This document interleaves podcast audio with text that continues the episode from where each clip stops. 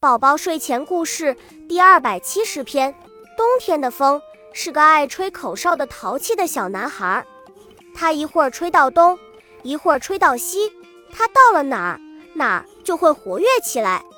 冬天的风特别爱跟人开玩笑，小棕熊特别怕冷，一到冷天他就躲在家里烤火炉。冬天的风使劲地拍打他的窗户，催他到外面做游戏打雪仗。小棕熊来到院子里，跟小山羊、小白兔一起滚雪球。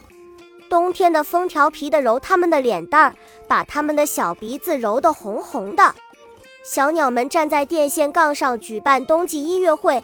冬天的风像一位神气的琴师，为小鸟们伴奏。冬天的夜晚给山村笼罩了一张神秘的天幕。冬天的风像一位善讲故事的故事大王，给小棕熊。